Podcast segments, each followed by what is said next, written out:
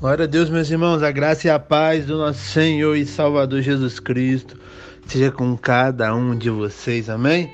Glória a Deus, estou muito feliz, espero que vocês também. Vamos para a exposição de mais um capítulo das Escrituras, esse propósito maravilhoso que a gente está, que tem nos abençoado tanto, amém? Hoje a gente vai expor o capítulo 20 é, do livro de Atos e vai nos abençoar bastante. Esse capítulo tem 38 versículos e tem muitos ensinamentos para mim e para você. Amém? Então abre sua Bíblia, capítulo 20, no livro de Atos. Vamos lá. Então, é, no capítulo 19, a gente viu ontem que Paulo estava em Éfeso. E ali houve várias coisas maravilhosas. Você que não assistiu, vai assistir para você entender mais. Mas Paulo é, por conta de um tumulto lá, deixou Éfeso. Então, depois de três anos em Éfeso, Paulo foi para Jerusalém. E aí, o verso 20 já vai começar, capítulo 20, verso 1, já vai começar falando sobre esse tumulto, cessando o tumulto. Paulo chamou os discípulos, confortou eles, despediu e saiu para Macedônia. Então, Paulo chama todos os discípulos para confortar antes de partir que ele era um pastor, um pastor zeloso, ele não sairia antes de reunir e motivar, encorajar, exortar cada um dos seus discípulos. E aí ele indo pelo caminho, ele passou por algumas terras com esse mesmo propósito, fortalecer os discípulos, exortar os discípulos, e foi para a Grécia. Na Grécia ele ficou mais três meses. E Paulo, ele era um pastorzão, ele era uma benção, ele não gerava apenas filhos espirituais. Ele também cuidava. Gerar, entre aspas, é fácil. Cuidar é mais trabalhoso. Igual o modo biológico, o modo humano, né? Fazer filho todo mundo faz, mas cuidar em todos, infelizmente. E aí, Mediante a isso, Paulo enfrentou mais uma vez perseguição, conspiração dos judeus contra ele. E mediante isso, ele, ele estava embarcando para a Síria, então ele decidiu mudar o roteiro e para Macedônia. É, o projeto de Paulo era sair de Corinto para a Síria, mas mediante essa essa conspiração dos judeus para matá-lo. Eles queriam matar na viagem, nessa viagem. Então Paulo é, deu esse passo para trás e Deus estava no controle. E, e ele foi para Macedônia. Então, aqui no verso 4, vai falar das pessoas que acompanharam Paulo. Não vou entrar em mérito aqui de destacar nenhum deles. Então, depois da, da festa dos pães asmos, é, que era uma, uma festa que eles comemoravam, muito importante, eles foram para Troade. E aí, no primeiro dia da semana, Paulo realizou um culto ali. E esse culto foi cheio de coisa. E a primeira coisa que eu quero destacar aqui é que esse culto foi realizado no domingo, primeiro dia da semana. É, muitas pessoas falam que o domingo, sendo o dia entre que a gente guarda, o dia que a gente cultua normalmente, né? Foi trocado pela Igreja Católica, era o sábado, é, agora é o domingo, os adventistas batem muito em cima disso. Mas na Bíblia a gente acha isso. Um culto sendo realizado no domingo. E por que o domingo passou a ser chamado pela igreja de dia do Senhor? Porque foi no domingo que o Senhor Jesus ressuscitou entre os mortos e também no domingo que foi derramado o Espírito Santo. Então essa daqui, é, Atos 20 aqui, foi a primeira referência de um culto no domingo no Novo Testamento. E aí, em virtude de Paulo só ter ficado aquele dia lá, ele estendeu essa pregação e ficou até meia-noite. Pregou mesmo. Pregou muito. Hoje a gente não aguenta uma hora de pregação. A gente já tá achando demais. Infelizmente, né? E aí falaram que, que acenderam as lâmpadas ali no cenáculo. Estavam todos reunidos. E ali Paulo pregando, pregando, pregando, pregando. Um jovem é, estava sentado na janela, adormeceu e caiu. Ele estava com sono. Caiu do terceiro andar e morreu. Aqui, meu irmão, já dá uma pregação. Mas não estou aqui para pregar, eu estou aqui para ensinar, né? Então não vou me deter muito. Mas a gente pode reparar nessa tragédia aqui no verso 9, que vai vir outras coisas depois, a ressurreição você já sabe. Que igual vale dar uma pregação porque janela é um lugar perigoso. Janela, meu irmão, é um lugar que oferece muito distração. Ele estava aqui na janela literalmente, mas a gente pode trazer para a nossa vida, aplicar na nossa vida, que talvez a gente está na presença de Deus, mas está na janela olhando o mundo, olhando o que o mundo proporciona, olhando que, o que você poderia fazer no mundo, ou você poderia deixar de fazer se você estivesse no mundo. A janela, meu irmão, é um lugar que divide o coração. A Bíblia é enfática que não dá para a gente servir dois senhores. A Bíblia é enfática em falar que amizade com o mundo significa inimizade com Deus.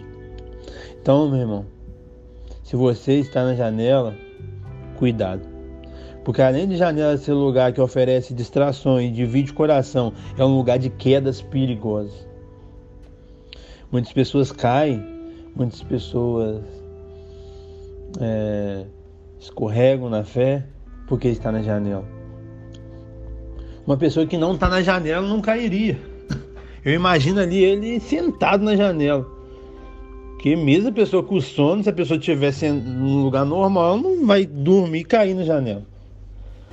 Ele só caiu porque ele estava empoleirado e provavelmente observando a paisagem de fora.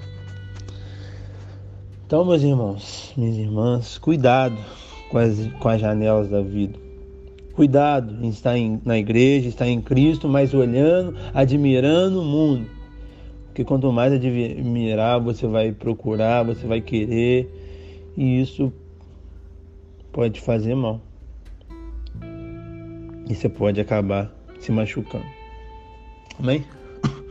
E aí aconteceu isso, Paulo na mesma hora interrompe o culto e falou, gente, calma, calma. Foi lá. É, e curou o rapaz. Curou não, ressuscitou, né? Para glória e para honra de Deus. Deu tudo certo. Então você que caiu da janela, existe um recomeço para você. E você que não caiu, não queira cair. Amém? Glória a Deus. E aí, é, Paulo viaja de Troide para Mileto. Verso 13 ao 16, a gente vai ver essa viagem é, que Paulo fez. E no, a partir do verso 17, ele chegando em Mileto, Paulo vai trazer uma pregação aqui muito boa pra gente, pontuando sete compromissos de um líder. E aqui do 17 ao 38, que é o final, ele vai falar isso. Então eu não vou. Eu quero trazer esses sets aqui bem didático para você entender. Então eu não vou fazer por sequência, igual eu sempre faço só para você entender um pouco mais. Mas aí eu vou sempre citar referência. Então, o primeiro compromisso de um líder é o compromisso dele com Deus, verso 19, e servindo ao Senhor com toda a humildade, lágrimas, provações que pelas ciladas dos judeus me sobrevieram. Então, meu irmão, o líder tem que estar a serviço de Deus e não de homens. Nosso primeiro ministério é com Deus. Resulta em homens, mas primeiro é Deus. O líder deve servir a Deus com um profundo senso de humildade. Nós temos que ser humildes, nós não somos nada. E a gente não deve esperar é, facilidade por estar servindo a Deus. Vai ter perseguição. Paulo, Pedro, o Evangelho, Jesus, tudo é enfático nisso. Eu não entendo líderes e pessoas que acham que o Evangelho é um lugar que não tem problema, que não tem perseguição. Não leu a Bíblia. Né? O segundo compromisso com, do líder é consigo mesmo. Verso 28 vai falar sobre isso. Atendei por vós. Então, meu irmão, primeira coisa, o líder precisa cuidar de si antes de cuidar do rebanho de Deus. Paulo vai falar isso para Timóteo. Timóteo, cuida de ti mesmo. O líder precisa cuidar de si mesmo para não praticar o que condena, meu irmão. E infelizmente isso acontece muito. Na hora que as pessoas pregam algo que elas fazem, que credibilidade tem isso? E o líder precisa cuidar de si mesmo para não cair em descrédito, porque um líder que não tem credibilidade, ninguém quer ouvir ele.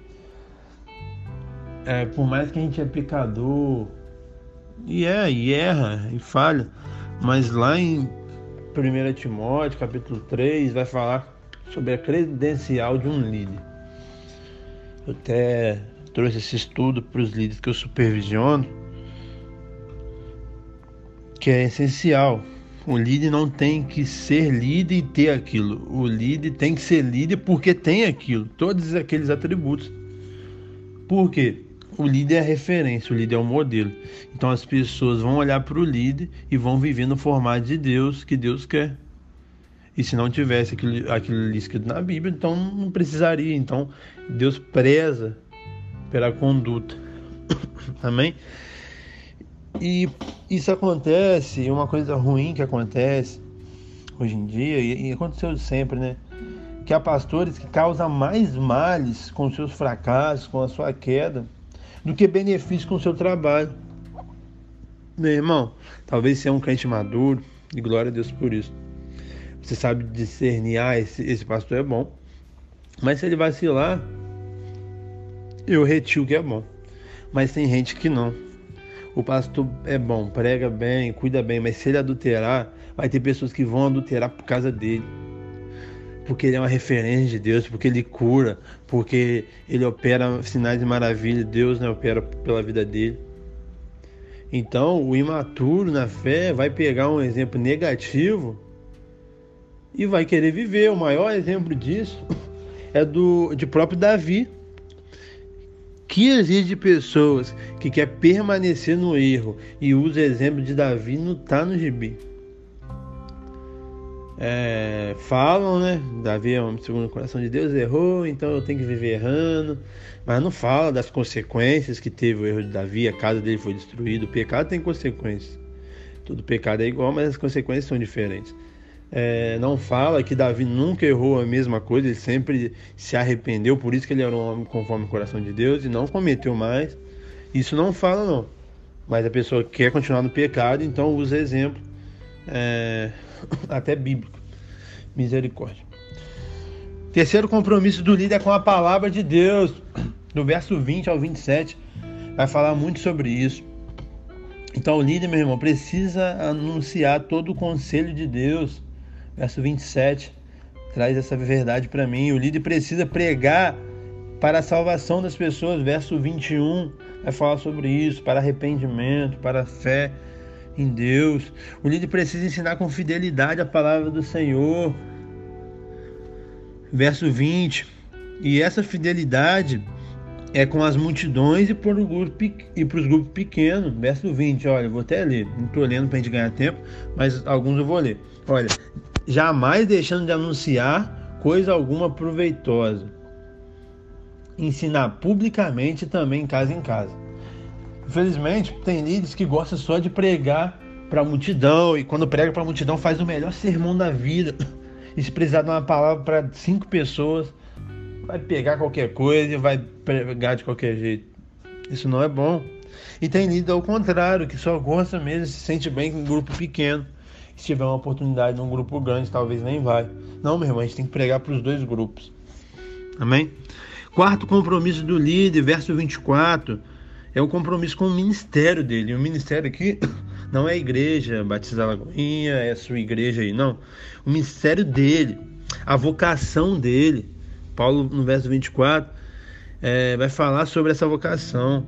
Paulo vai falar sobre abnegação. Paulo diz que não considerava sua vida preciosa se não cumprir o ministério. Olha que sentimento, meu irmão.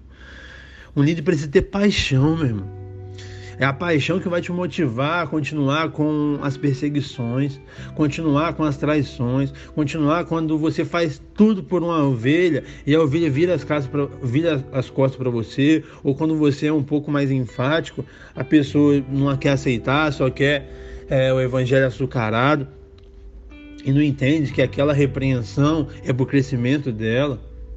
É a paixão por vidas, é a paixão pelo ministério a paixão por entender que você nasceu para aquilo, você tem que cumprir, que vai fazer a gente avançar e não parar. Amém? Verso 24, o que, que ele fala? Porém, nada considera a vida preciosa para mim mesmo, contanto que complete a minha carreira e o ministério que recebi do Senhor Jesus para testemunhar o evangelho da graça de Deus. Meu irmão, o, o, ministério você recebeu de Jesus, de Deus. Não foi propriamente do Jean, talvez, eu fui usado para te chamar, eu tenho alguns leads que com certeza estão nos ouvindo. É, talvez o seu pastor, o seu líder foi usado para te chamar. Sim, mas quem fez isso foi Deus. Então ele que te entregou esse ministério, meu irmão. Então, quer motivação maior do que essa? Que privilégio eu e você, pecadores que somos, falhos que somos, ter parte do ministério de Deus ser cooperadores com ele. Olha que coisa maravilhosa. Se isso não te motiva, o que vai te motivar? Quinto compromisso de um líder é com a igreja. Verso 28 ao 32 vai falar sobre isso. Primeiro, o líder deve cuidar de todo o rebanho, não apenas de ovelhas mais dóceis. Verso 28 vai deixar isso claro. É, é fácil cuidar de pessoas que não dá problema. E muitos líderes falham nisso. Se você olhar para Jesus, ele só pegou problemático, meu irmão. Ele só pegou gente que, que era difícil. Já falei na, na exposição do Evangelho que Jesus pegou um de extrema esquerda, um de extrema direita, pegou sanguíneos, pessoas inconstantes, pessoas incrédulas, pessoas calculistas. Então ele pegou todo tipo de pessoa. E a gente tem que cuidar dos que é mais tranquilo, sim, mas também dos difíceis. Outro ponto, o líder não é dono do rebanho, mas servo dele. Meu irmão, se metade dos pastores entender isso, o nosso Brasil muda a nossa cidade, o nosso bairro muda. Porque a gente tem tanta igreja, mas não faz diferença na sociedade. Uma igreja que não faz diferença na sociedade, no bairro, na cidade, não está cumprindo o papel dela. A gente veio para influenciar o mundo. E por que muitas das vezes que não, não acontece isso? Porque o, o pastor quer ser servido. Ele não entende que ele é o maior servo de todos. Jesus deixou isso claro. Que o maior entre vós é servo de todos. Então, ele quer ser servido por todos, mas ele não quer servir ninguém. Ele não entende que ele é o maior servo, por isso que ele tem que ser transparente, por isso que ele tem que prestar conta para a igreja, por isso que ele tem que cuidar fielmente, porque normalmente ele é contratado para aquele serviço. O pastor que é remunerado, e eu defendo isso. Hum, há três ou dois podcasts atrás eu falei sobre isso. O líder não pode impor arbitrariamente como líder do rebanho. Não é, é as pessoas que intitulam líder, é as ovelhas que escolhem o seu pastor. Isso é lindo demais.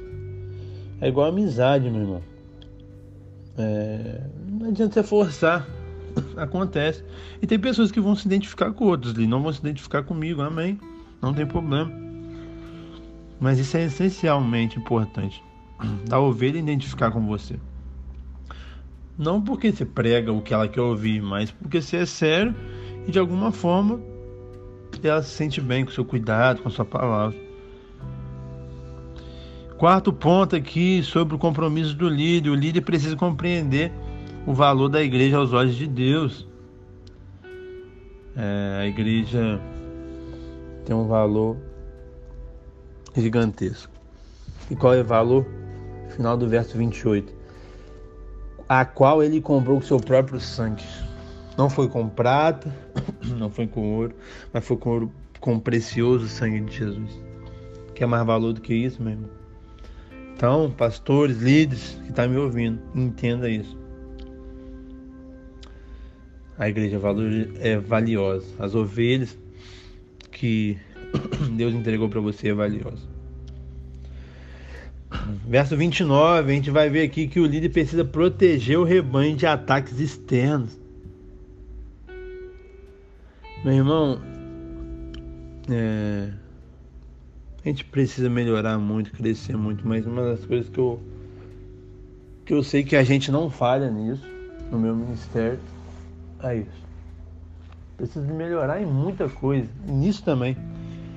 Mas eu tento proteger minhas ovelhas. Eu tento mesmo denunciar os lobos devoradores, eu acredito nisso porque isso é bíblico.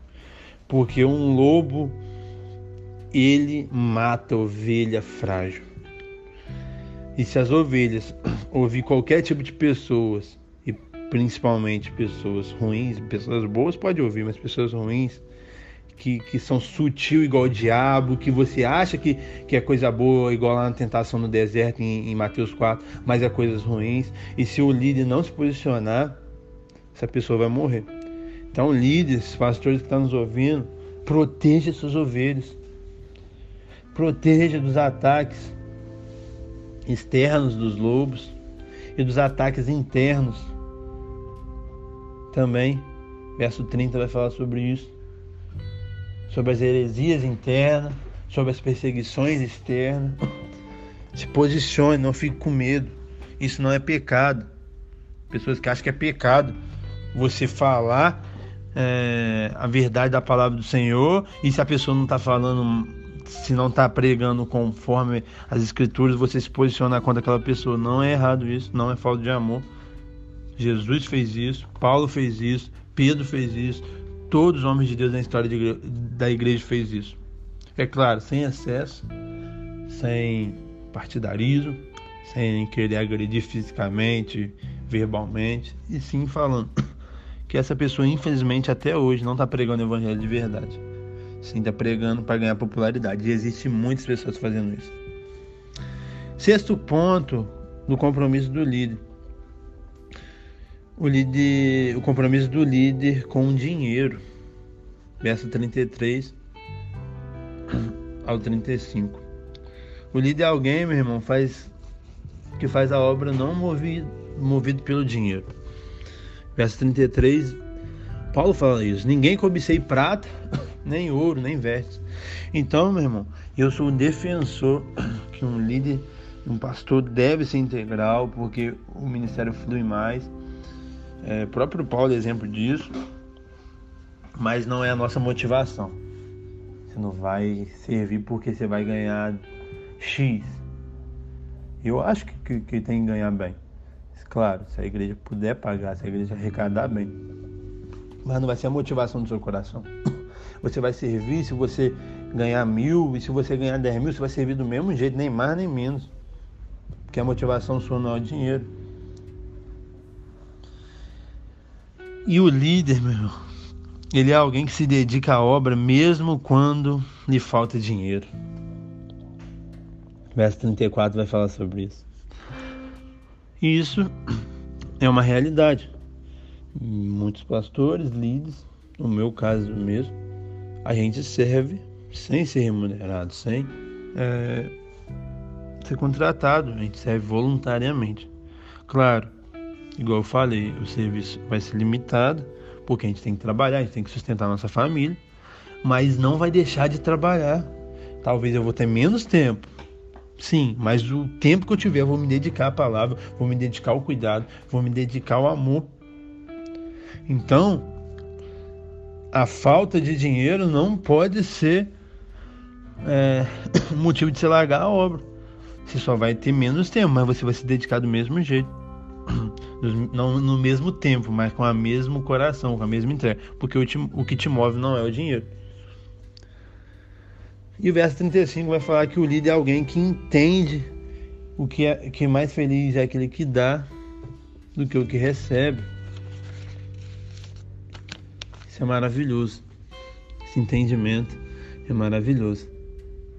E até além do dinheiro, né, meu irmão? É, não estou falando para você não ouvir pessoas, não ler livros, é o contrário. Eu motivo de fazer isso eu faço isso. Mas a gente gosta tanto de receber, a gente gosta tanto de ser cuidado e é bom.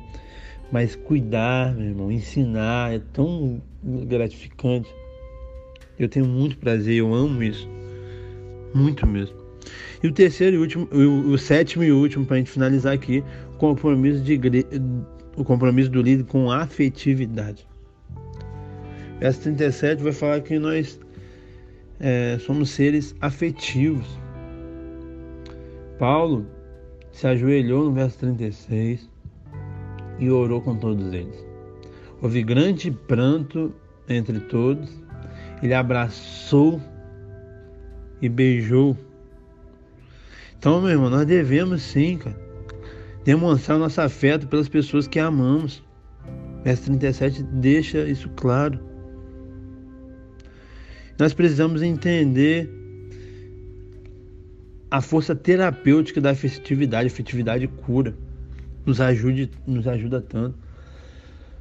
Então não meça as palavras para falar que você ama o seu líder, que seu líder, seu pastor está fazendo bem para você.